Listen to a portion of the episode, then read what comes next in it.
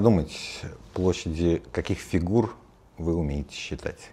А, на самом деле свыше нам дано знание, а, как считать площадь квадрата, а, перемножить одну сторону на другую, то есть а в квадрате получите, и площадь прямоугольника, опять же перемножить одну сторону на другую. А вот как, например, посчитать площадь параллограмма?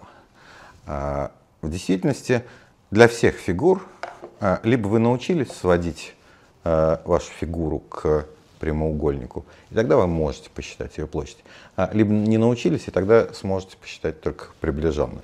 А, но ну, с параллограммом совсем все просто. Можно взять, переложить его часть, площадь не поменялась. Вот эта сторона в исходном параллограмме равнялась высоте параллограмма, эта сторона основанию. И вот мы получаем ту самую площадь, которую учили в школе. А произведение длины высоты на длину основания для параллограмма. А ровно тот же самый метод можно примените к другим фигурам. Ну, например, трапеция. А, пока я не показал, чему равна площадь, здесь она написана. А, давайте попробуем, чтобы телезрители, ну, чтобы зрители а, вспомнили, чему равна площадь трапеции. Но в действительности это полусумма оснований, умноженная на длину высоты. Опять же, как это можно проиллюстрировать? Давайте мы переложим части. Площадь не изменилась.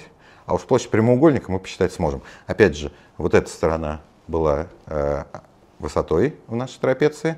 А интересно, чем была вот эта сторона в нашей трапеции. Посмотрите, у нас было два различных основания. Они здесь отмечены темным.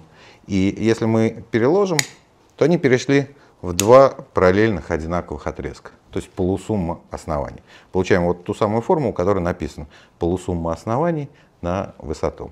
А Здесь мы встретили два параллельных одинаковых отрезка. А вспомните ли вы, где вы в жизни, ну давайте в школьной своей жизни, постоянно рисовали два параллельных одинаковых отрезка? А вот оказывается, знак равенства, который мы все в школе часто рисуем, имеет э, смысл. Человек, который его придумал, Роберт Рекорд, 461 год назад он придумал его, а, написал, что может быть еще более равным, чем два параллельных одинаковых отрезка. И с тех пор мы все пишем вот знак равенства, иногда даже не задумываясь о том, что э, этот знак имеет смысл. Ну а возвращаясь к нашей основной теме, э, на самом деле в... была доказана математическая теорема, о том, что если у вас на плоскости есть два равновеликих многоугольника, то они равносоставлены. Равновеликие значит равные по площади.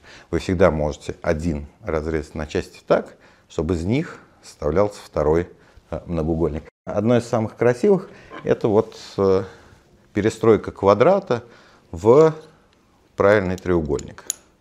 А, всего четыре части. И э, это минимальная разбиение, на которое можно разбить там квадрат или наоборот треугольник, так, чтобы из одного получалось другое. А, обратите внимание, здесь мы перекладывали фигурки, а здесь это делается непрерывно. А, вот недавно, уже в 21 веке, а, математики доказали, что любое разбиение а, можно реализовать вот таким непрерывным способом, только количество частей, на которые придется разрезать фигуры, будет уже очень большим. И математики пока даже не умеют оценивать это количество частей.